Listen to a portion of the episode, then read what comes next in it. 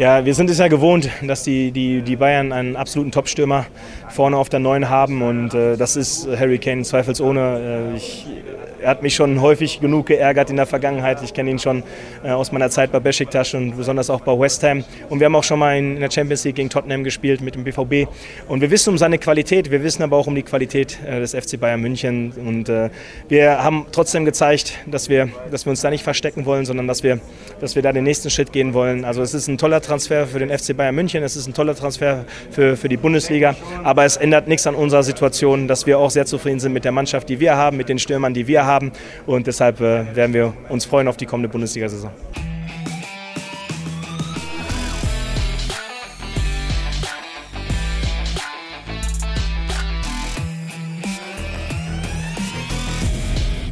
Ja, wer hätte das gedacht? Wir gehen mit der Dortmund-Woche in eine weitere Saison. Es ist die dritte Saison bereits und es ist heute die sage und schreibe 75. Ausgabe der Dortmund-Woche. Also ein Jubiläum in eigener Sache und äh, das freut mich ganz besonders. Mein Name Olli Müller und ich könnte mir vorstellen, mein... Äh, kongenialen Partner, meinen kongenialen, etwas jüngeren Partner. Ich will jetzt nicht sagen Junior-Partner, das würde jetzt ein bisschen großkotzig klingen, aber du bist nun mal etwas jünger als ich. Äh, ich glaube, äh, den freut das auch. Hallo Patrick Berger. Ja, auf jeden Fall, Olli. Ist ja schön, dass du mich nicht mit, mit Junior ansprichst. Ich sag doch auch nicht der, der mein, mein, mein Opa, mein Opa, mit dem ich hier zusammen den BVB-Podcast mache. Ganz vorsichtig, ganz vorsichtig.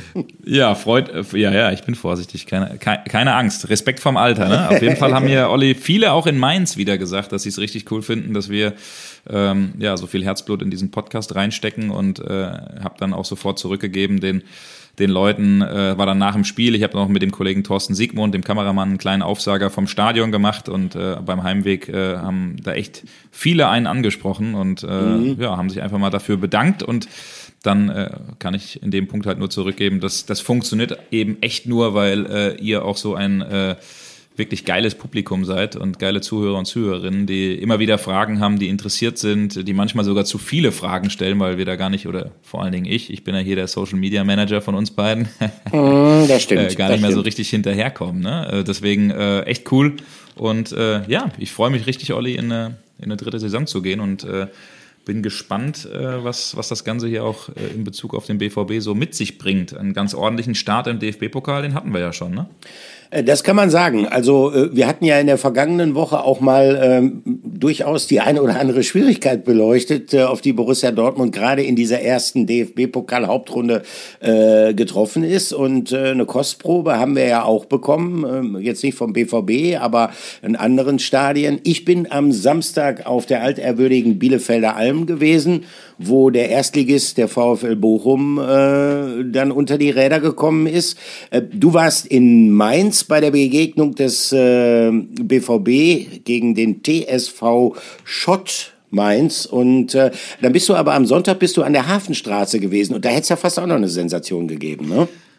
Ja, Sonntag war ich äh, an der Hafenstraße. Ich habe es gleich verbunden. Äh, meine, meine Family kommt ja aus der, aus der Frankfurter Ecke und äh, bin dann von Mainz nach äh, nach Frankfurt gefahren, bin gleich eine Nacht da geblieben und äh, am, am nächsten Morgen dann äh, nach Essen. Und äh, es hat echt nach Sensation geschnuppert. Und da muss ich wirklich sagen, Rot-Weiß Essen äh, haben ja auch eine, eine leichte Verbundenheit zumindest äh, äh zum BVB. Ich glaube, die Abneigung mhm. gegen Schalke, die ver verbindet beide, oh, ja. beide Seiten. Ähm, nein, ist einfach ein geiles, geiles Stadionerlebnis immer wieder. Das ist gefühlt einfach ein Zweitligist, mindestens mal äh, von dem ganzen Background, von den Fans, von der Tradition. Und äh, da hat's echt richtig, richtig gekocht. Äh, und das war richtig Pokal. Also wie man das so, so kennt, der HSV hat sich richtig schwer getan. Am Ende war's ein knapper, ein knapper 4-3-Sieg. Aber übrigens, Olli, jetzt weiß ich, wo du warst, an der, äh, an der Biel oder auf der Bielefelder Alm. Ja, genau. Äh, in, in Mainz hat, äh, hat ein Fan unter anderem gefragt, sag mal, wo hast du einen Olli gelassen, den alten Sack? ja, du? Jetzt, äh, ja. wissen wir, wo er ist. Ja, genau. Die haben dich auch in Mainz vermisst, Olli, die BVB-Fans. Ja, das ist, das ist schön. Also das, das freut mich äh, sehr und äh, ja, es stimmt. Ich äh, habe meine, meine alte Liebe, äh, Arminia Bielefeld, ich komme ja aus Ostwestfalen, ich komme ja aus Bielefeld mal besucht, weil ich einfach auch gespannt war, äh, nach zwei Abstiegen in Folgen, äh, was geht da noch, geht da überhaupt noch was bei der Arminia? Äh, 17 neue Spieler, eine komplett neue Mannschaft haben die gebildet. Also lediglich Fabian Klos, der Dauerbrenner, ist immer noch da. Ansonsten ist alles neu. Aber ähm, das nur am Rande. Wir reden natürlich über den BVB hier, logischerweise. Und ähm, natürlich sprechen wir darüber, was Borussia Dortmund in Mainz im DFB-Pokal gemacht hat und versuchen das Ganze mal so ein bisschen einzuordnen und äh, versuchen dann mal eine, ja, vielleicht schon etwas äh, belastbare Prognose aufzustellen. Äh, wie weit ist der BVB schon im Hinblick auf den Saisonstart in der Bundesliga am Samstag gegen den ersten FC Köln? Wie gesagt, der Pflichtspielstart, der ist geglückt. Ähm, diese Hürde äh, Schott Mainz wurde ja nach anfänglichen Problemen dann doch sehr souverän genommen. Und interessant fand ich, ähm, Edin Terzic, äh, der hat gesagt, also der klare Auftakt für den Start in die Saison lautet, dass wir nicht der Musik hinterherhecheln wollen. Äh, Patrick, fangen wir mal an mit den Eindrücken aus Mainz. In den ersten 20 Minuten äh, hatte man allerdings schon so ein bisschen das Gefühl, der BVB weiß nicht unbedingt, wo die Kapelle spielt, ne? um im Bild zu bleiben. Ja, ja, total. Also der BVB hat sich richtig schwer getan. Es war ein Heimspiel in der Mainzer Arena vor, vor 31.000 Zuschauern. Gefühlt waren es wirklich 27.000, die, die Dortmund-Fans waren, äh, ein paar Neutrale und dann äh, vielleicht 300, 400 Anhänger des TSV Schott Mainz, äh, ein ehemaliger Oberligist, der es jetzt auf, geschafft hat, in die Regionalliga aufzusteigen eine Amateur- und Hobbytruppe, die es aber richtig gut gemacht hat, ähm, die übrigens nach dem Spiel am meisten damit beschäftigt war, in den Katakomben, während wir Interviews gemacht haben, was natürlich völlig verständlich ist, hätten wir auch alle gemacht, äh, sich die Trikots der BVB-Spieler zu, zu schnappen, ja. äh, Hummels, Kobel, äh, äh, Chan und so weiter und so fort. Also das war äh, die Hauptsorge dann äh, nach dem Spiel äh, der Jungs, aber das äh, kann man denen auch gar nicht verdenken.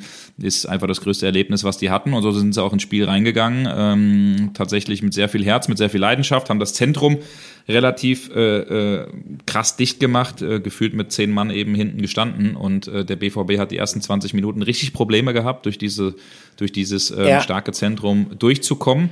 Ähm, habe dann auch Edin Terzic immer mal so ein bisschen beobachten können, äh, gerade in, in der Verletzungspause. Ich glaube, das war in der 24. Hab nicht ganz im Kopf, als der Niki Süle ausgewechselt werden musste.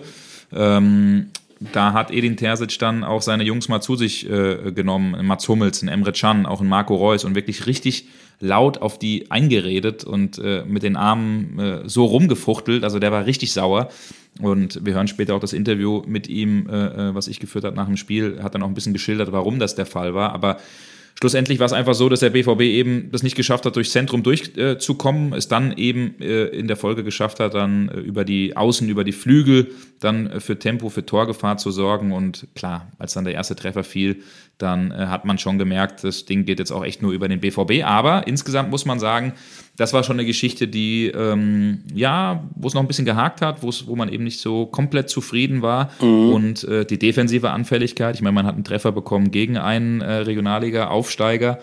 Den äh, hat man eben auch gefangen aufgrund von defensivem Unvermögen. Mats Hummels hat da einmal mehr keine ganz so gute Figur abgegeben, auch bei diesem Gegentreffer. Und äh, das sind schon Punkte, die nimmt man einfach in die neue Saison mit rein. Also äh, Torchancen zu kreieren, das ist, glaube ich, für den BVB oder wird auch für den BVB nie ein Problem sein, aber diese Kompaktheit eben auch äh, hinten aus der Abwehr, Abwehr raus, das ist schon ein Punkt, den man sich äh, eindeutig auf den Zettel mitnehmen muss als, als großen Aufgabenpunkt. Und ich glaube, das meint Edin Terzic auch, weil ja. gerade auch die Defensivschwäche in der vergangenen Saison dazu geführt hat, dass man im Winter auf Platz 6 äh, gerade stand. Und äh, das ist tatsächlich ein großer Punkt. Deswegen überlegt man auch, kommen wir ja auch im Podcast noch dazu, äh, Stichwort Amel Bella Kotschap, sich mit einem äh, Innenverteidiger zu verstärken. Aber alles Stück für Stück, Olli, ne? Ja, definitiv. Also in der Tat äh, die ja, fehlende defensive Stabilität, äh, die in der vergangenen Saison ähm, auch in der an sich ja starken Phase nach der WM-Pause in dem ein oder anderen Spiel zutage getreten ist. Wir erinnern uns noch äh, an diesen Auftritt in Schalke im, im zweiten Revierderby der vergangenen Saison, äh, wo es nur ein 2-2 gegeben hat, ein Spiel,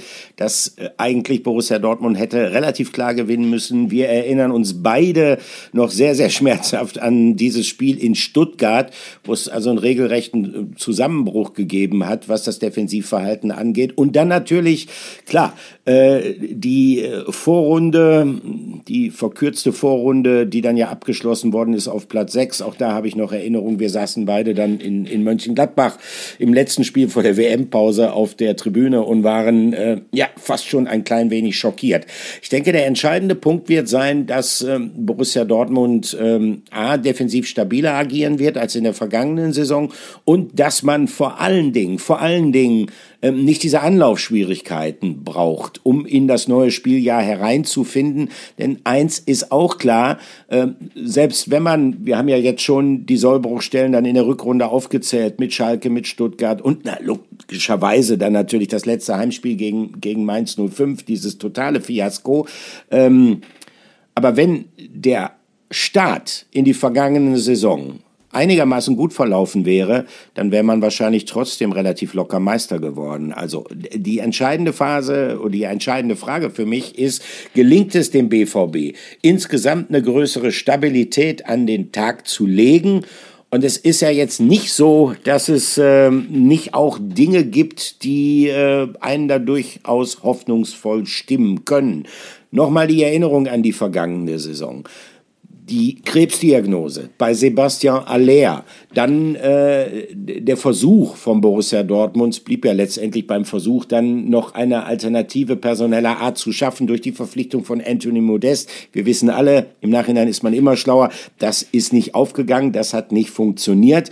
Und jetzt haben wir den Eindruck, dass äh, diese gerade auch für das Spiel von Edin Terzic strategisch gesehen extrem wichtige Spielerpersönlichkeit Sebastian Aller richtig, richtig fit ist. Er hat eine Vorbereitung ohne Probleme absolvieren können. Er wirkt sehr präsent und deshalb ähm, mussten wir nicht lange überlegen, ähm, wem wir denn äh, die erste Rubrik in dieser 75. in dieser Jubiläumsausgabe der Dortmund Woche widmen. Hier kommt unser Spieler der Woche.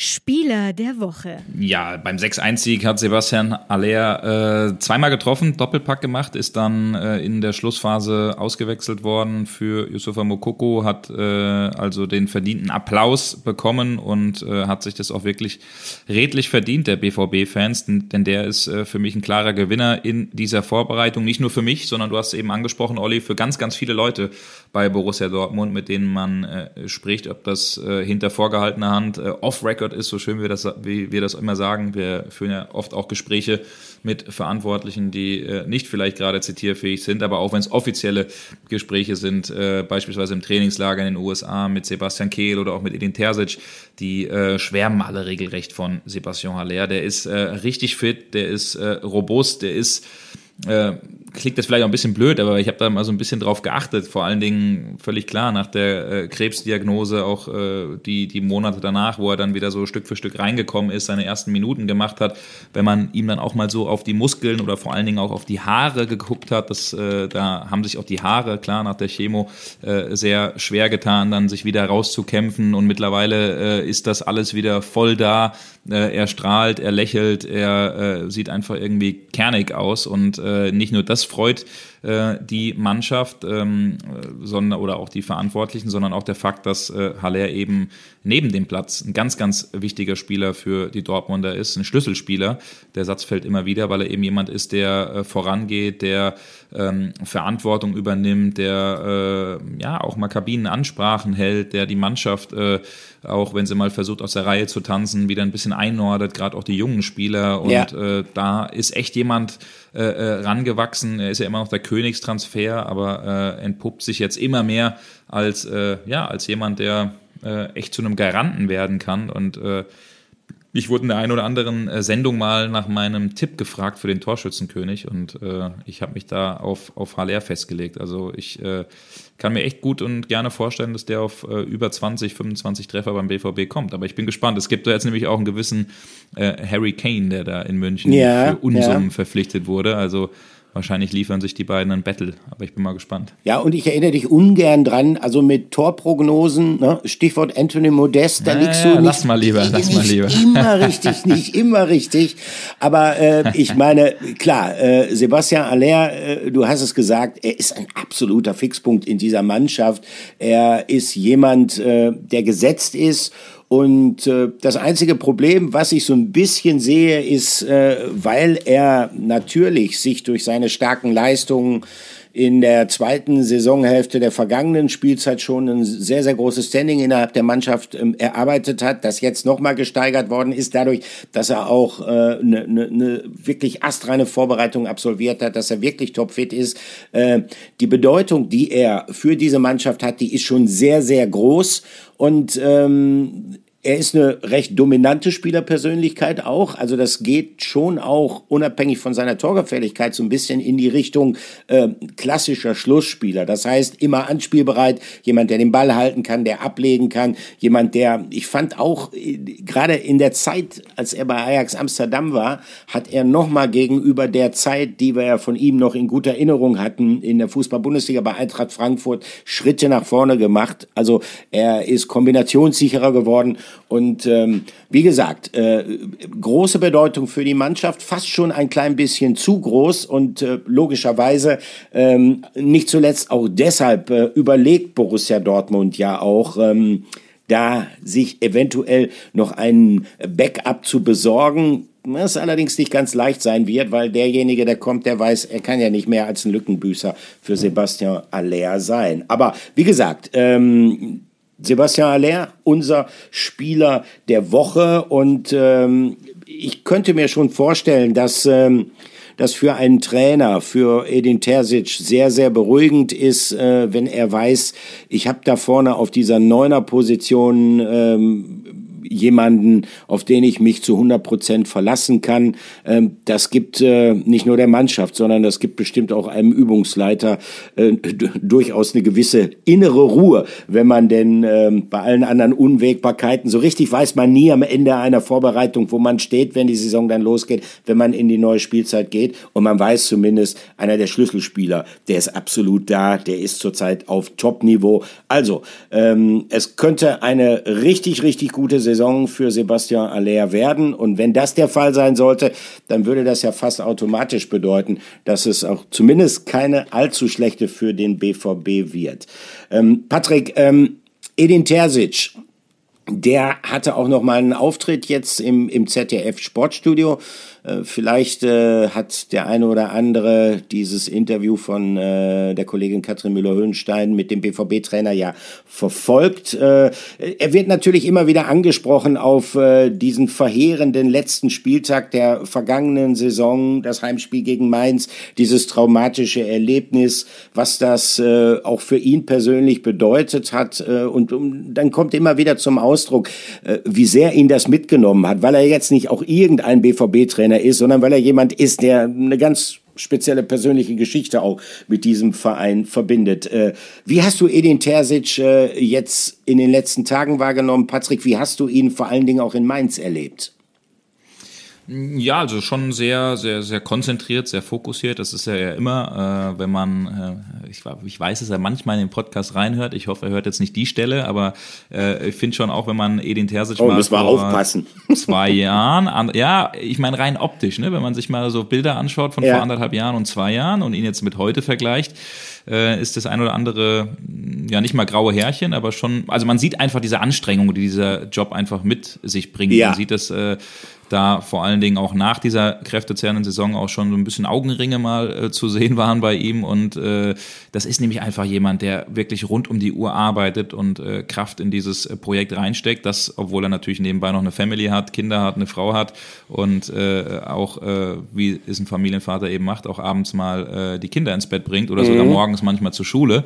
Ähm, aber ähm, genau, also Edin ist schon jemand, der 180 Prozent und mehr äh, fordert und auch für äh, oder in die Mannschaft auch reinsteckt. Er ähm, merkt schon, dass es gewisse Baustellen gibt, an denen äh, man ganz, ganz klar arbeiten muss und ganz klar arbeiten möchte, wie beispielsweise die äh, ja, Defensivschwäche, wie beispielsweise der Zugriff in äh, gewissen Momenten. Deswegen hat er das auch so deutlich angesprochen ähm, während, ähm, während des Mainz-Spiels.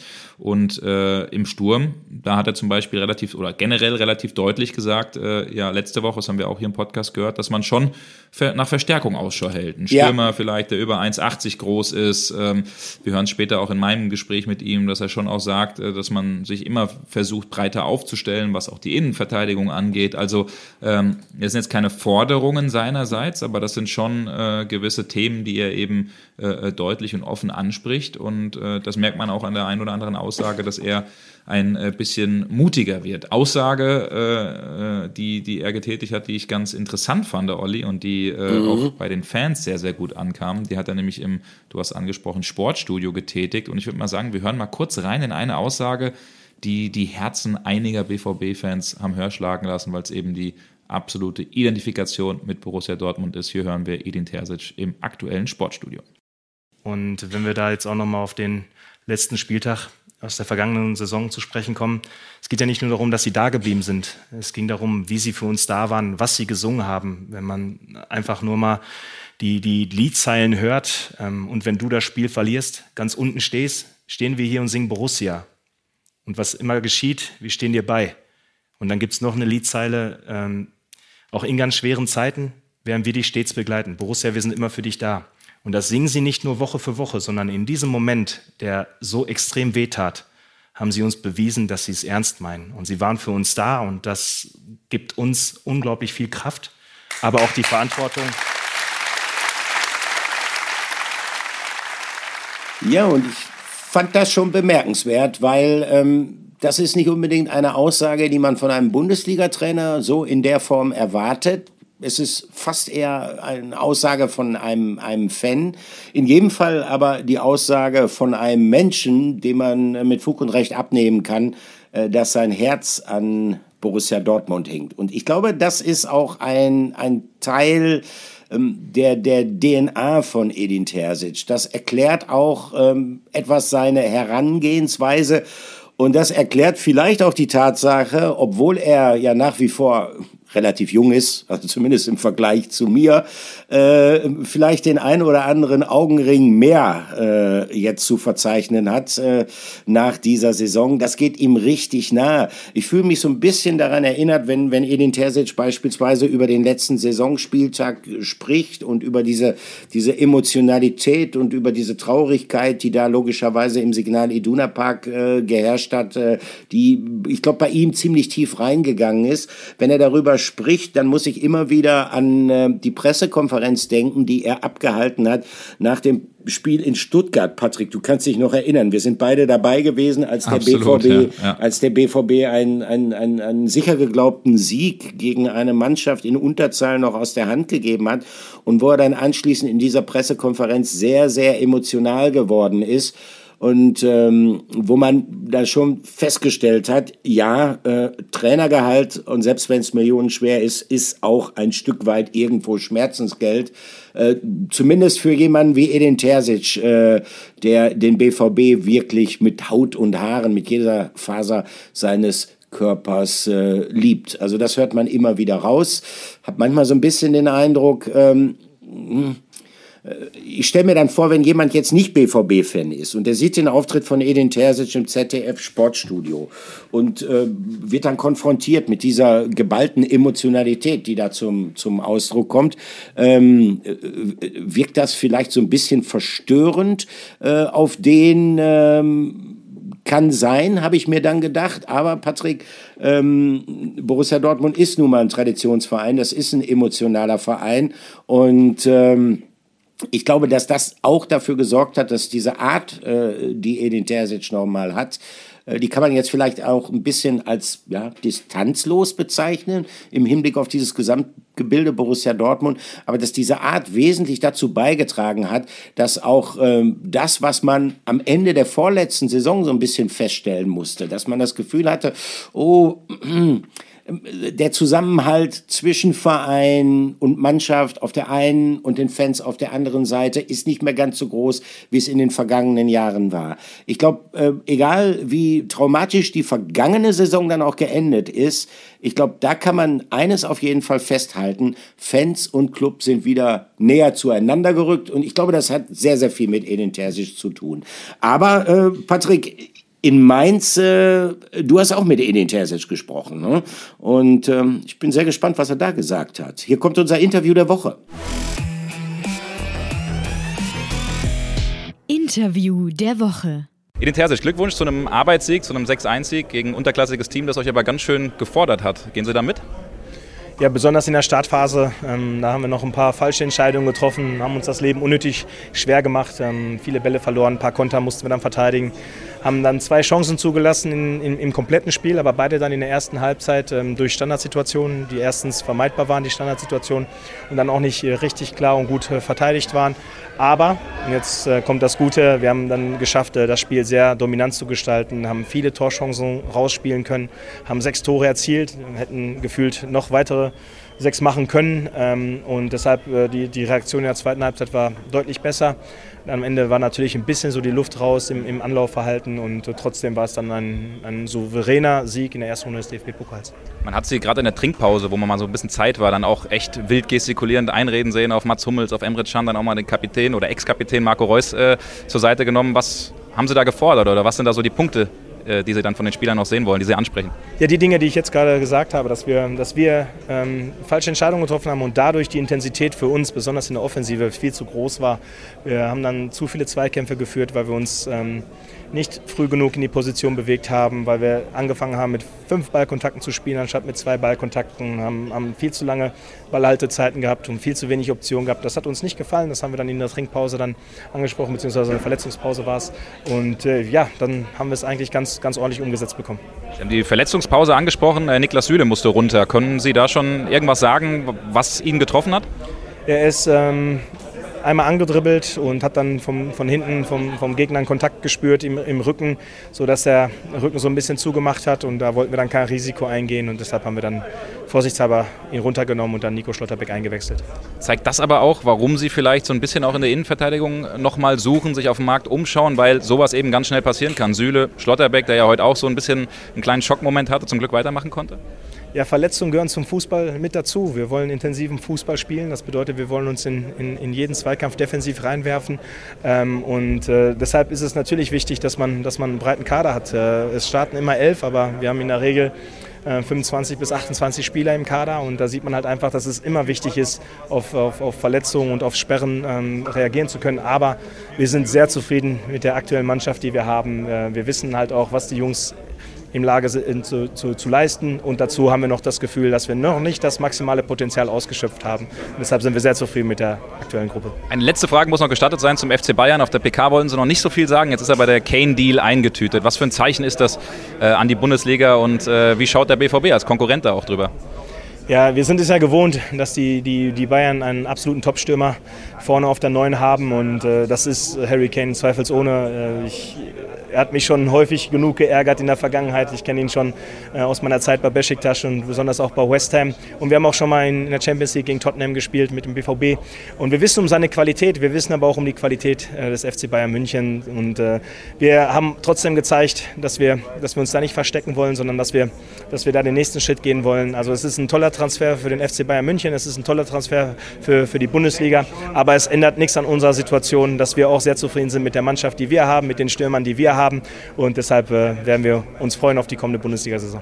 Ja, das war also Edin Terzic. Ähm, hat die Möglichkeit, ihn äh, zu interviewen, wie ihr es gerade eben gehört habt, und ähm, hat ja einige Themen sehr deutlich angesprochen. Seine Unzufriedenheit in der ersten Halbzeit beim Pokalspiel, äh, hat unter, unter anderem unter, über das Thema mögliche Verstärkungen gesprochen. Schon auch gesagt, Verletzungen hat man immer wieder, also hält man natürlich danach Ausschau und äh, ja, klar, die Aussage zu Harry Kane auch spannend, dass es ein Weltklasse-Spieler ist, den die Bayern bekommen haben und äh, der Edin auch schon einige Male geärgert hat, äh, damals noch als Co-Trainer von Slaven Village bei West Ham. Also äh, da bin ich echt mal gespannt, wie generell der Zweikampf, äh, was heißt Zweikampf, das Duell mit den Bayern äh, in der neuen Saison aussieht. Ähm, Finde das sehr, sehr spannend. Wir haben vorhin die Frage gestellt, Olli, inwiefern mhm. der BVB gerüstet ist für die neue Saison. Also ich finde schon, dass äh, einige Baustellen geschlossen wurden, dass einige Sachen echt gut und clever gemacht wurden. Ich finde Sabitzer gut, ich finde äh, Matcher gut, ich finde Benzel ja. Baini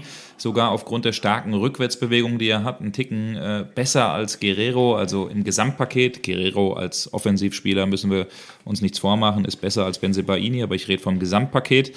Ähm, da sind schon einige Transfers dabei, die ich gut finde. Ja, ich weiß, mhm. es sind viele Fans dabei, die sagen, äh, sie würden gerne andere Dinge sehen, vielleicht auch mal mutigere Sachen, mehr auf Talente gehen, mehr auf, ne? Aber warum nicht? Also es sind alles drei Bundesligaspieler, zwei gestandene, einer, der sich noch entwickeln kann.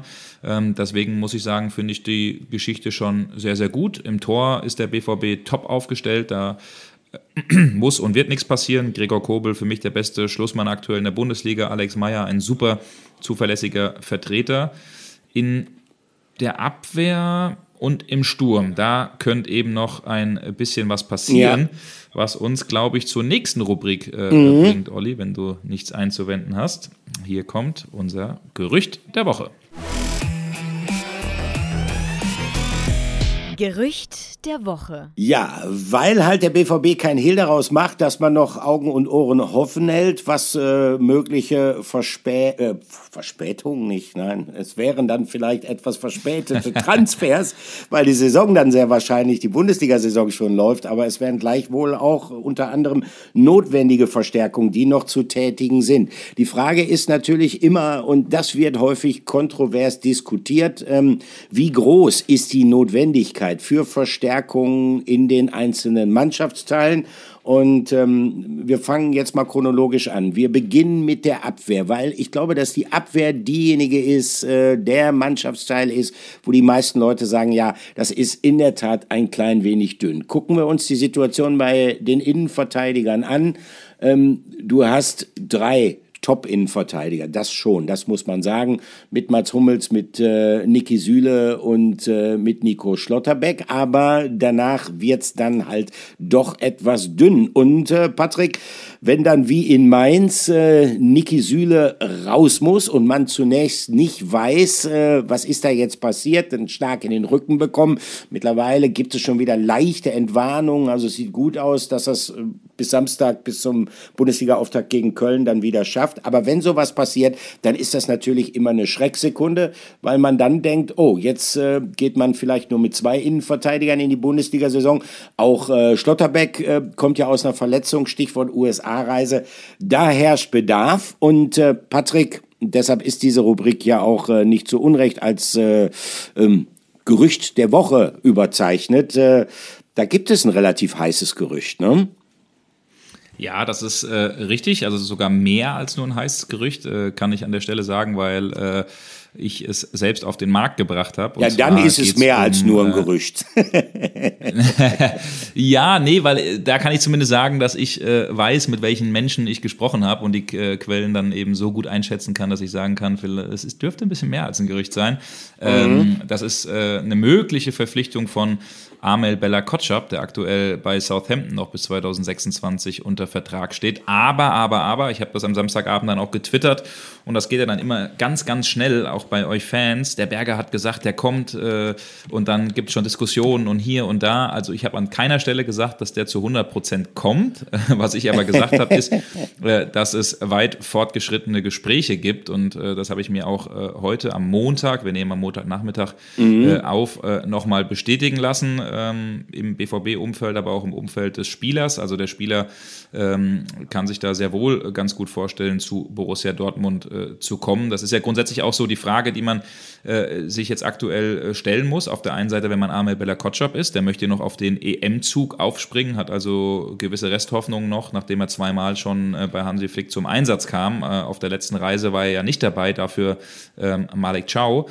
Ähm, der muss sich da schon die Frage stellen, wenn ich den Schritt am Ende zu Borussia Dortmund mache, ja. ist es dann wirklich so, dass ich Spielanteile garantiert bekomme, dass ich spielen werde? Das kann man ihm natürlich nicht zusagen, äh, weil man eben mit Hummels, mit Süle und auch mit Schlotterbeck schon echt drei gute Innenverteidiger hat. Aber wie ich das jetzt so gehört habe, den reizt das schon, diesen Konkurrenzkampf anzunehmen, ähm, durchaus auch Aussichten zu haben, zu spielen, durchaus auch in der Champions League spielen zu können und sich da eben äh, zu empfehlen. Also da wäre er grundsätzlich guter Dinge. Wie gesagt, Kontakt gab es zum äh, Spieler, auch zum äh, Papa, der ihn berät. Ähm, Cyril Beller, den dürftest du wahrscheinlich auch noch kennen. Olli hat ja. auch in der Bundesliga gespielt. Ähm, der äh, kümmert sich da auch als Ex-Profi um die Geschicke ähm, des, des Spielers.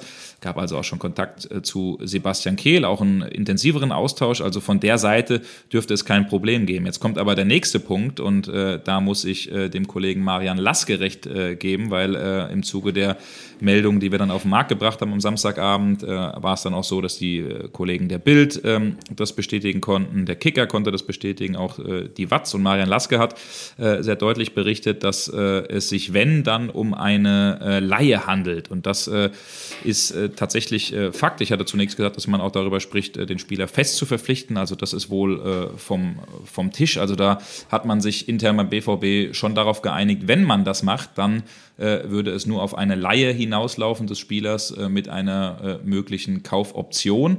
Ähm, eine Klausel gibt es auch, die man ziehen könnte. Und da ist es eben jetzt gerade dieser Punkt, der BVB ist schon überzeugt von dem Spieler, hat wie gesagt aber noch andere Namen auf der Liste auf dem Zettel. Ähm, und aktuell spricht der BVB eben auch mit Southampton und lotet da eben eine Möglichkeit aus, weil am Ende ist klar, Southampton hat die Hand auf dem Spieler drauf und wenn ein Verein XY kommt und sagt, wir bieten hier sofort 25 Millionen, äh, dann wird der BVB wahrscheinlich nicht äh, viel machen. Aber der Spieler ist eben auch aufgrund der Verbundenheit äh, äh und der Heimat, ähm, hat er selbst auch für Bochum gespielt, ähm, ist zwar in Paris geboren, äh, aber auch ja, ein Kind so ein bisschen des Westens. Das heißt, ähm, der kann sich das sehr, sehr gut vorstellen. Jetzt bin ich am Ende gespannt, in welche Richtung die ganze Geschichte geht, aber ich fände, das ist schon ein Spieler, der auch ins Profil von Borussia Dortmund passt. Das siehst du, glaube ich, auch so, Olli, oder? Absolut. Also Amir Bella Kotschap, ich habe ihn in, in seiner Anfangsphase beim VfL Bochum häufig gesehen, ist ein ähm, A, körperlich sehr robuster Innenverteidiger und B, ist es gleichzeitig auch jemand, äh, der durchaus über Fähigkeiten im Spielaufbau verfügt.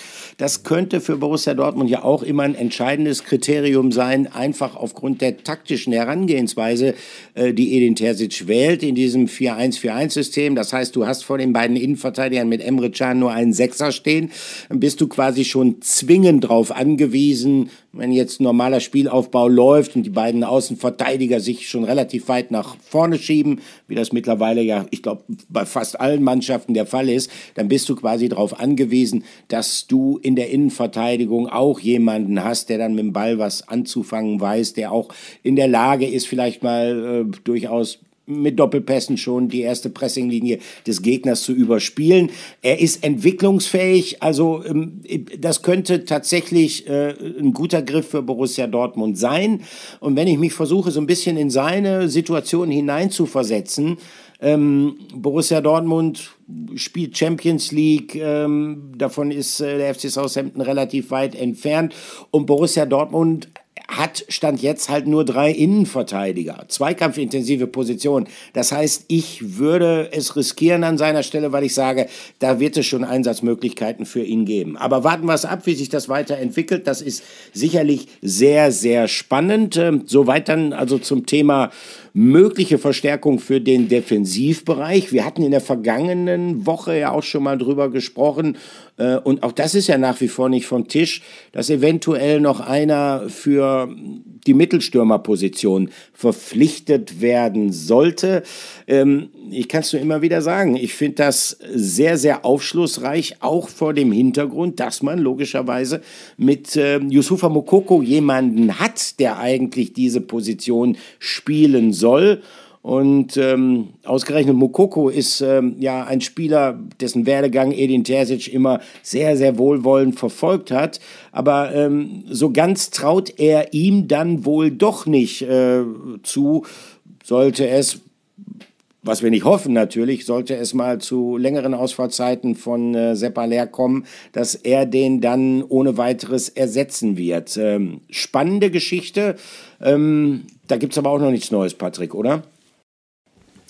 Nee, also aktuell gibt es da auch noch nicht äh, so viel Neues. Bevor ich aber auf diese Stürmersuche äh eingehe, Olli, ich wollte einmal noch mal ganz kurz zumindest ausführen äh, oder noch mal kurz auf den Defensiv-Part äh, äh eingehen, weil sich ja auch viele fragen, weiß nicht, wie genau du das siehst, äh, ja, normalerweise brauchen wir doch auch einen Außenverteidiger und da ist es so, wenn man jetzt sagt, man hat Süle, man hat Hummels, man hat ähm, Schlotterbeck und eventuell noch einen Bella Kotschap, ähm, dann ist es ja so, Niki Süle kann theoretisch auch hinten rechts spielen. Ähm, man hat einen Torgen Hazard, da gibt es ja aktuell auch ein Gerücht mit AS Monaco, die den Spieler verpflichten wollen, so wie wir das gehört haben, möchte der Spieler aktuell aber gar nicht dorthin und es deutet äh, eben vieles darauf hin, dass der auch beim BVB äh, äh, ein weiteres Jahr bleiben könnte.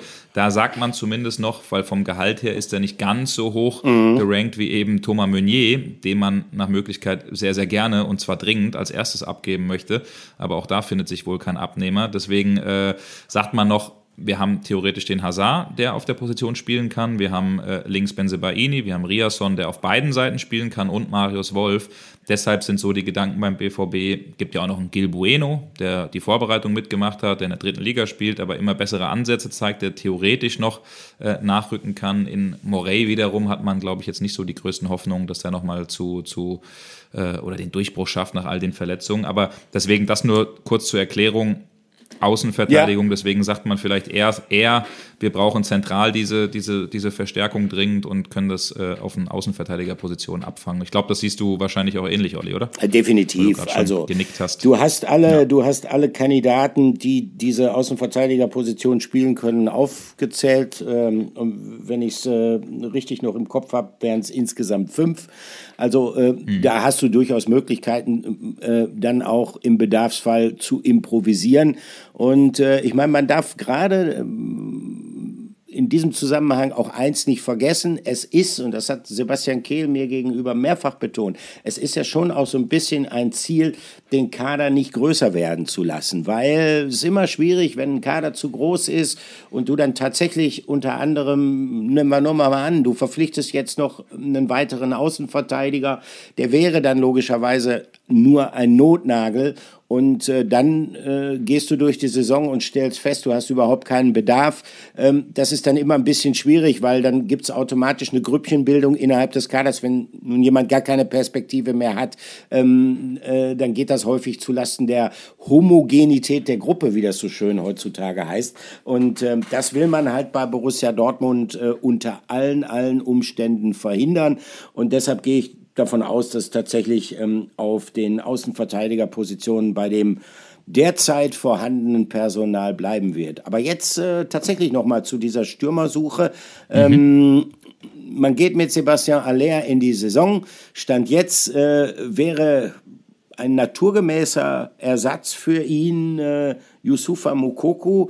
Und trotzdem will Edin Terzic aber unbedingt noch einen weiteren Stürmer haben, der ihm, sag ich mal, ähm, Stichwort Gardemaß, äh, dann auch gefällt im Hinblick auf, auf, auf, auf den Spielstil, den er implementieren will. Sprich, einen großen Stürmer, äh, einen körperlich robusten Stürmer.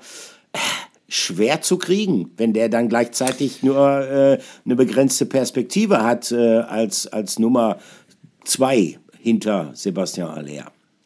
Ja, genau, das ist ja die, die Zwickmühle. Also einerseits äh, muss dieser Stürmer so äh, von seinem Charakter sein und von seiner Eitelkeit, dass er sagt, ey, wenn der Haller da ist und auch nach dem Afrika Cup zurückkommt oder davor da ist, dann bin ich eben nur Stürmer Nummer zwei und kann vielleicht Druck ausüben. Und auf der anderen Seite ähm, gibt ja auch noch einen äh, Mokoko, dem man nicht alles komplett verbauen möchte. Das heißt, der BVB muss einen gewissen Balanceakt hin, hinbekommen.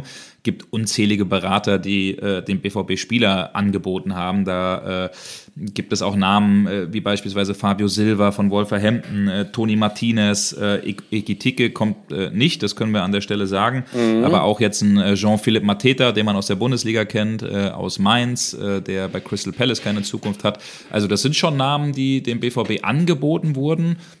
Ein paar Namen von mehreren, also ihr müsst euch jetzt so vorstellen, äh, wenn der BVB einen Stürmer sucht, dann äh, ist es meist so, dass äh, Sebastian Kehl sein Team zunächst losschickt, also viele Scouts, auch äh, Eduard Graf, Laurent Bousser, äh, äh, Sebastian Krug, die hören sich dann äh, um bei den Vereinen und es ist auch teilweise so, dass aktiv dann Berater oder irgendwelche Vermittler beim BVB anrufen und sagen, hey, der Spieler ist doch interessant, hört euch den mal an.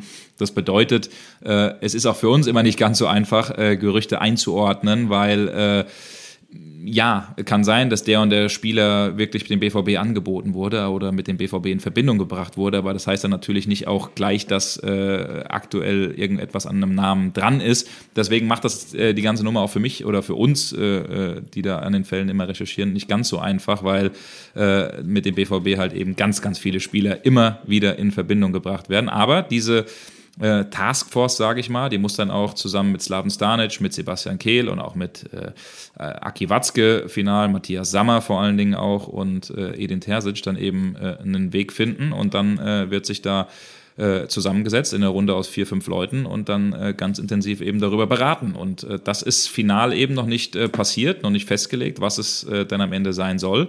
Genauso auch in der Abwehr, da ist auch noch nicht komplett dann final klar, ja. wird es Bella Kotschap und machen wir das. Ähm, aber was zumindest ganz interessant ist, dass man ähm, Bella Kotschap nur leihen möchte, ist, finde ich, schon ein kleiner Hinweis darauf, dass man sich noch ein paar Millionchen aufheben will, um die vielleicht in einen Stürmer zu investieren. Deswegen bin ich da echt mal gespannt, in welche Richtung äh, die Geschichte gehen wird. Ähm, die bringt uns aber Olli, zu einer ganz interessanten äh, mhm. Frage, die wir äh, mal besprechen oder diskutieren könnten, äh, weil wir äh, sind ja immer ganz darauf aus, äh, auch Fragen von euch zu bekommen, die diesen Podcast hören, die äh, uns auf verschiedene Kanälen erreichen, ob das auf Insta, auf Twitter, mittlerweile auch auf TikTok ist oder ganz einfach sogar per Mail oder gibt es auch irgendwo im Stadion, dass uns einer anspricht und sagt, behandelt doch mal das und das. Ja. Ähm, da gibt es eine Frage, die wir ganz interessant finden und ganz gerne mal diskutieren wollen. Hier ist sie, unsere Frage der Woche. Frage der Woche. Wir reden jetzt äh, intensiv über mögliche Neuzugänge, über mögliche Verstärkungen, auch über Gedankengänge bei Borussia Dortmund. Und äh, da passt diese Frage eben ganz perfekt dazu. Die kommt nämlich von Tim auf äh, Twitter, der, glaube ich, ein ganz äh, lustiges äh, Bild von Marcel Schmelze hat. Muss mir an der Stelle mal sagen, woher das kommt. Sieht nach einem Retro-Foto aus von Schmelle. Auf jeden Fall sagt er, ähm, wo ist denn das ganze Geld aus diversen Verkäufen der letzten Jahre hin? Das ist im Zuge von Bella Kotschap, wo es eben um die Möglichkeit einer Leihe geht, muss ich an der Stelle sagen. Also ja. wo ist das ganze Geld aus diversen Verkäufen der letzten Jahre hin? Es gibt noch mindestens zwei bis drei offene Kaderplanstellen. Also er nennt IV, RV und Flügelsturm. Würde mich freuen, wenn ihr das mal im Podcast behandeln würdet. Interessant, darunter kommt ein Kommentar von jemandem, der sagt, Bilanz lesen, Corona, Fragezeichen. und ich leite an den Mann weiter, der mit Zahlen, weil er ja, hat er in der letzten Podcast-Folge gesagt, ganz gerne auch als äh, selbstständiger Sport Sportjournalist äh, mit Buchhaltung, Finanzgedöns umgeht. Ja. Deswegen feuerfrei für unseren äh, geheimen Finanzchef von Borussia Dortmund. Ja, ja, ja, ja, ja, ja. Wobei ich mich nicht äh, daran erinnern kann, dass ich gesagt habe, dass ich gerne mit Zahlen umgehe. Ich tue, nee, es, ich tue es gezwungenermaßen. Und äh, ich verfüge, ähm, ja, hat Thomas Dress, der Finanzgeschäftsführer von Borussia Dortmund, mal gesagt, äh, so ein bisschen, ja, entweder wohlwollend oder gönnerhaft an meine Adresse. Ich verfüge, das hat er mir dann aber zumindest doch attestiert, über ein einigermaßen gesundes Halbwissen. Und jetzt wollen wir mal gucken, ob uns dieses Halbwissen... Das ist ein Lob. Ja, ist schon ein Lob, finde ich auch. Äh, jetzt wollen wir mal gucken, ob uns dieses Halbwissen äh, bei der Beantwortung dieser Frage helfen kann. Ähm, wenn man sich die Transferaktivitäten von Borussia Dortmund anguckt, und ich habe das mal, lieber Tim, äh, nachdem deine Frage reingeschneit ist, ich habe das mal getan im Hinblick auf die letzten fünf Jahre ähm, da muss man zunächst mal feststellen, wenn man da, was die Ablösesummen angeht, ähm, sieht, äh, wie viel hat Borussia Dortmund ausgegeben, wie viel hat Borussia Dortmund eingenommen, dann sind es, und das darf man nicht vergessen, auch wenn, und da hast du völlig recht, der BVB bislang in diesem Sommer, in diesem Transferfenster, einen Transferüberschuss von 59,35 Millionen Euro erwirtschaftet hat. Also wir wissen alle, Bellingham ging, ging. Ist nicht ganz klar jetzt, äh, für wie viel er am Ende ging, aber erstmal sind es, das glauben die Kollegen von transfermarkt.de, 103 Millionen Euro, die Borussia Dortmund sicher einkalkulieren kann. Dann kommen natürlich noch Variablen obendrauf. Andererseits hat der BVB äh, 30 Millionen Euro für Felix Metscher bezahlt, äh, knapp 20 für Sabitzer bezahlt. Und ähm, naja, äh, das sorgt dann für dieses Plus von knapp 60 Millionen Euro. Aber ähm, wenn wir dann beispielsweise die Transferaktivitäten im Jahr davor uns mal zu Gemüte führen, dann stellt man schon fest, dass der BVB da ein Minus von 25,1 Millionen gemacht hat. Wir erinnern uns, Aller kam, Adeyemi kam, ähm, Schlotterbeck kam, ähm, weitere Spieler, die Ablösen Duranville, Riasson, genau, Ötchan, das ist genau, schon ein bisschen was. Das ne? stimmt. Ja, weitere, genau. weitere Spieler auch, selbst wenn Süle jetzt beispielsweise ablösefrei gekommen ist.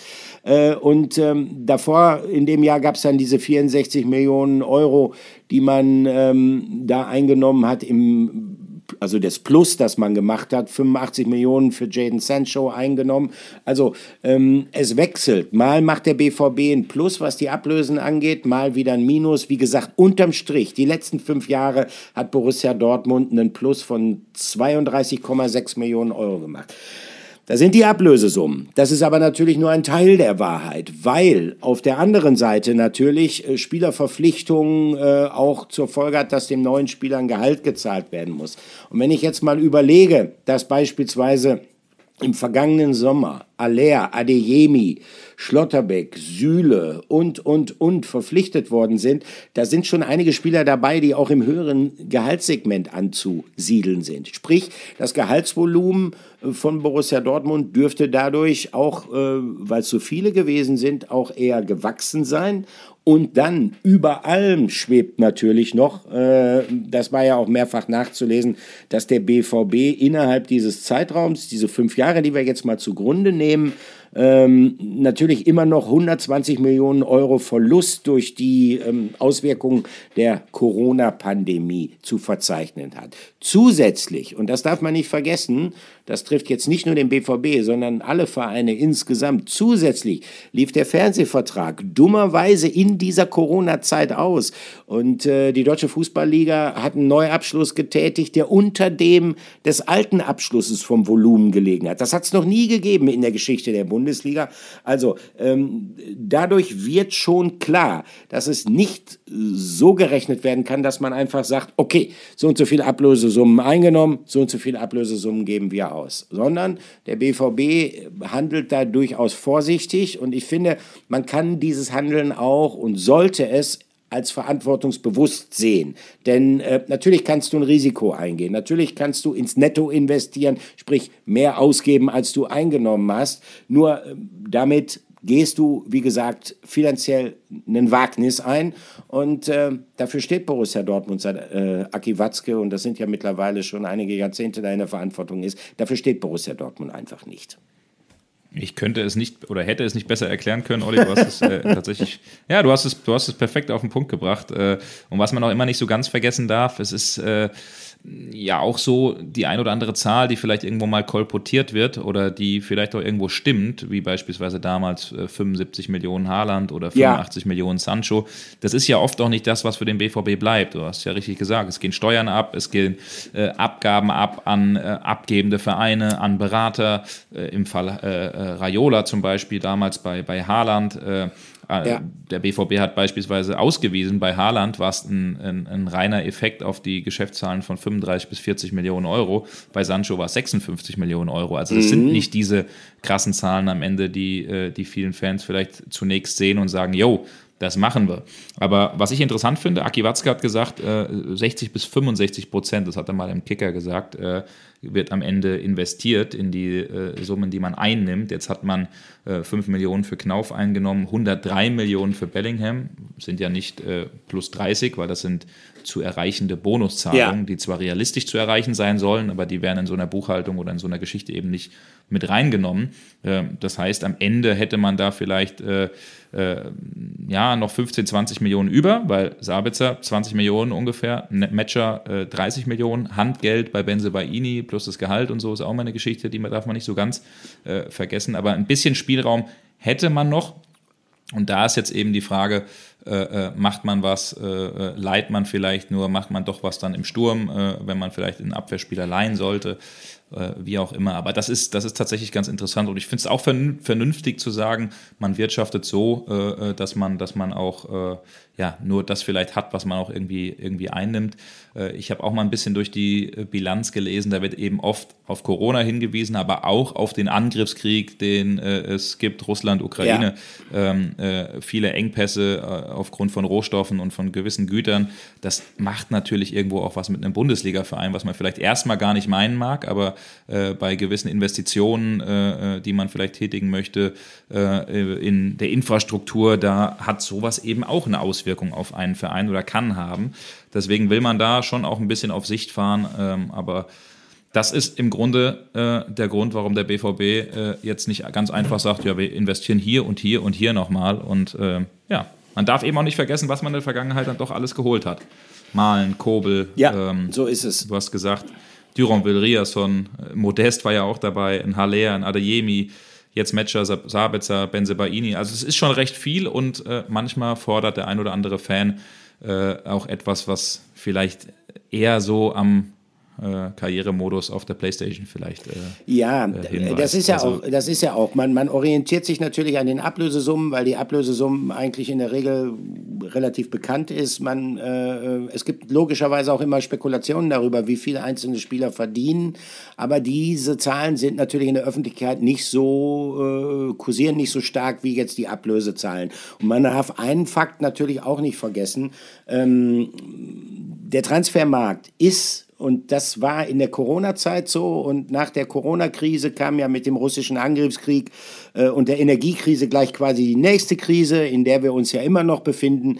Ähm, der Transfermarkt ist nicht unbedingt ein Verkäufermarkt zurzeit. Also das heißt, äh, man sieht's, ähm, Torgen Hazard ist immer noch da.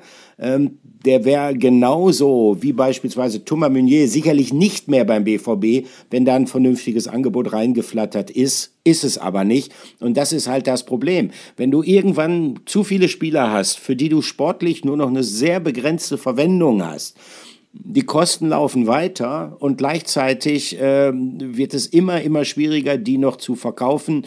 Und nochmal, wenn der Kader einfach zu groß ist, äh, dann geht es zulasten der Homogenität. Und äh, Homogenität ist das übergeordnete Stichwort, dem sich Edin Terzic verschrien hat. Und deshalb finde ich aus, aus mehreren Gründen, nicht nur aufgrund von wirtschaftlichen Erwägungen, ja, so eine, so eine gewisse, ich will nicht sagen Zurückhaltung, sind ja auch Transfers getätigt worden, aber so eine gewisse Vorsicht gegenüber weiteren Investitionen in die Mannschaft äh, durchaus angebracht. So ist es, Ordi. Dem, dem habe ich nichts hinzuzufügen. Ich würde sagen, wir äh, äh, gehen weiter zum nächsten Punkt, äh, mhm. äh, weil wir jetzt schon wieder auf die Stunde hin äh, zusteuern. Übrigens habe ich da mal in Mainz den einen oder anderen äh, Fan gefragt, wie er das eigentlich so von der Podcast-Länge findet. Ähm, ist eigentlich meist so, weil wir dann ja doch mal über eine Stunde sind, ja. sagen viele, dass das, weil sie hatten so ein bisschen Sorge manchmal und dachten, na, kann auch mal ein bisschen kürzer sein, aber äh, grundsätzlich finden sie, ist das von der Länge äh, tatsächlich so äh, in Ordnung, ähm, wenn wir äh, nicht zu lang werden, weil es wohl auch Podcasts gibt, die in die Richtung anderthalb, zwei Stunden gehen. Deswegen äh, bin ich da schon mal zufrieden. Aber das nur als äh, kleines Feedback. Deswegen freuen wir uns immer, wenn wir sowas von euch mitbekommen, weil nur so können wir besser werden und Dinge anpassen und verändern. Ähm, wir haben eine Rubrik, Olli, die verändern wir ganz bestimmt nicht, weil die äh, mir Spaß macht, Fans Spaß macht und dir Spaß macht und das so ein bisschen deine Rubrik ist. Ne? Deswegen äh, gebe ich dann mal wieder weiter an dich. ja, danke sehr gerne. Ich habe gedacht, komm, äh, die neue Saison, die neue Bundesliga-Saison steht in den Startlöchern und äh, dann darf doch eigentlich äh, ein, ein, ein Rückblick noch dazu aus besonderem Anlass diesmal nicht fehlen. Äh, hier ist unser Flashback der Woche. Flashback der Woche. Also, die Bundesliga-Saison startet und äh, die erste, die allererste Bundesliga-Saison, die ist ziemlich genau vor 60 Jahren gestartet. Und äh, bevor jetzt Nachfragen kommen, nein, damals war selbst ich noch nicht auf der Welt. Äh, ich kam erst äh, knapp drei Jahre später. Aber äh, gleichwohl hat es an diesem 24. August 1963, das war der allererste Bundesligaspieltag der allerersten Saison überhaupt, überhaupt eine besondere Geschichte gegeben und die hat was mit Borussia Dortmund zu tun. Der BVB spielte damals zum Saisonauftakt äh, beim SV Werder Bremen. Das Spiel ging los und äh, nach 58 Sekunden hat's geklingelt. Und zwar im Tor des SV Werder Bremen. Das 1 zu 0 für Borussia Dortmund. Und was die absolute Besonderheit dieses allerersten Bundesligatreffers in der Geschichte überhaupt gewesen ist, es gibt kein einziges Bild von diesem Tor. Es gibt weder ein Bewegbild, sprich ein Kamerabild, noch ein Standbild, sprich ein Foto. Ähm, das hatte folgenden Hintergrund, den man äh, also heute fast gar nicht mehr nachvollziehen kann. Ähm, alle Fotografen standen damals hinter dem Tor im Weserstadion, hinter dem Tor von Borussia Dortmund. Werder Bremen war der Favorit in diesem Spiel und die Fotografen hatten auf den Bremer Sieg und damit auf Bremer Treffer spekuliert. Ja, und gleichzeitig, und gleichzeitig war es damals so, dass die ARD Sportschau, die gab es durchaus schon, die hat nur Zusammenfassung von einem Bundesligaspiel gezeigt. Und damals tatsächlich äh, spielten alle Spiele noch parallel am Samstagnachmittag und äh, man hat aber nur ein Spiel in der Zusammenfassung gezeigt. Das hing nicht wie heute damit zusammen, dass es jetzt eine komplizierte Frage der Fernsehrechte gewesen wäre, sondern äh, man hatte bei der ARD einfach keine Lust mehr, Kameraleute und Reporter rauszuschicken. Und so war die einzige Kamera an diesem ersten Bundesligaspieltag beim Heimspiel des ersten FC Köln. In Bremen war keine einzige Kamera im Stadion und deshalb konnte man nicht sehen, dass äh, Borussia Dortmund das allererste Bundesligator erzielt hat und äh, der Torschütze war ein ja ein echter Charakterkopf. Timo Konitzka, also er ist geboren als Friedhelm Konitzka und äh, der hat dieses Kunststück fertiggebracht. Lothar Emmerich ging über die linke Seite, der Flügelstürmer bis zur Grundlinie durch. Dann legte er scharf nach innen und da stand dann Timo Konietzka und hat in unnachahmlicher Art und Weise vollendet. So hat das mir mal selber erzählt und wir müssen es ihm, wie gesagt, glauben, dass es eine unnachahmliche Art und Weise gewesen ist, denn es gibt ja keinen Beleg dafür. Also, äh, das war die Geschichte des ersten Bundesligatores. Ich bin so ein bisschen auch drauf gekommen, weil ähm, ich einige Male später, und das muss ich wirklich so sagen, das Vergnügen hatte, mit Timo Konitzka zu sprechen. Ähm, es war ein, ein, ein, Fußballer, wie es sie schon lange, lange nicht mehr gibt. Gelernter Bergmann, äh, kam aus Lünen in der Nähe von Dortmund, äh, ist auf der Zeche Victoria eingefahren und äh, er konnte wirklich sehr, sehr bewegend und auch sehr bildhaft äh, über diese Zeit als Bergmann äh, berichten. Hat beispielsweise auch gesagt, dass dann tatsächlich mal, äh, es gab sogenannte Schlaglichter äh, oder Schlaggewitter, ich bin mir nicht ganz sicher, welcher Begriff jetzt der richtige ist.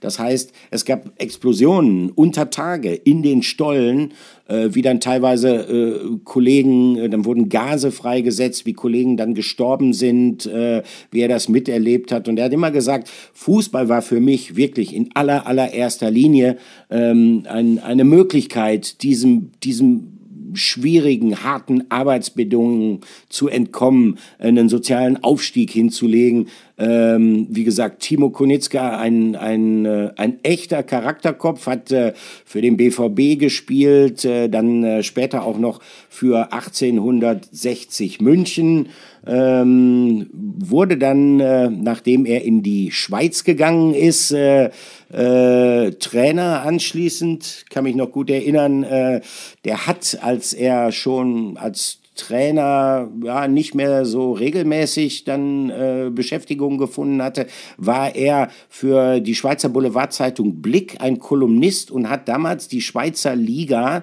ähm, immer unter die Lupe genommen, hat Einschätzungen für die Mannschaft gegeben und eine Einschätzung lautete immer, ähm, dass Ottmar Hitzfeld einer der schlechtesten Trainer ist, die er jemals gesehen hätte. Und Ottmar Hitzfeld äh, und Timo Konietzka wurden deshalb nie gute Freunde. Irgendwann in den 90er Jahren habe ich äh, Timo Konietzka mal besucht äh, in der Schweiz. Weil der BVB gerade da im Trainingslager war und habe ihn überredet, er soll doch mal mitkommen zum Mannschaftshotel und äh, dann würden wir ein Doppelinterview führen mit ihm und Ottmar Hitzfeld. Was ich nicht auf dem Schirm hatte, ist, dass äh, Ottmar Hitzfeld Timo Konitzka überhaupt nicht mochte, wegen der harten Kritiken, die Timo an ihm immer geübt hatte. Und als ich dann mit Timo Konitzka beim BVB Mannschaftshotel aufgeschlagen bin und gesagt habe zu Ottmar Hitzfeld, du Ottmar, der Timo ist jetzt draußen und äh, der wird fuchsteufelswild, hat mich angeschrien, wie kannst du sowas machen? Du musst vorher fragen, ich kann den nicht ausstehen. Ähm, ich sag ja, Ottmar, wir haben jetzt aber ein Problem, weil das Kamerateam ist bestellt. Timo Konitzka sitzt draußen auf der Terrasse des Hotels. Also komm doch bitte zumindest kurz raus und begrüß ihn. Okay, dann hat er mir den Gefallen getan. Ottmar Hitzfeld kam raus, sieht Timo Konitzka und äh, Ottmar Hitzfeld konnte sich dann zusammenreißen und hat gesagt, Timo, mein alter Junge, gut schaust aus, schön dich zu sehen. Und was antwortet Timo Konitzka? Ja, Ottmar, danke. Gut schaust aus, das kann man von dir leider nicht sagen.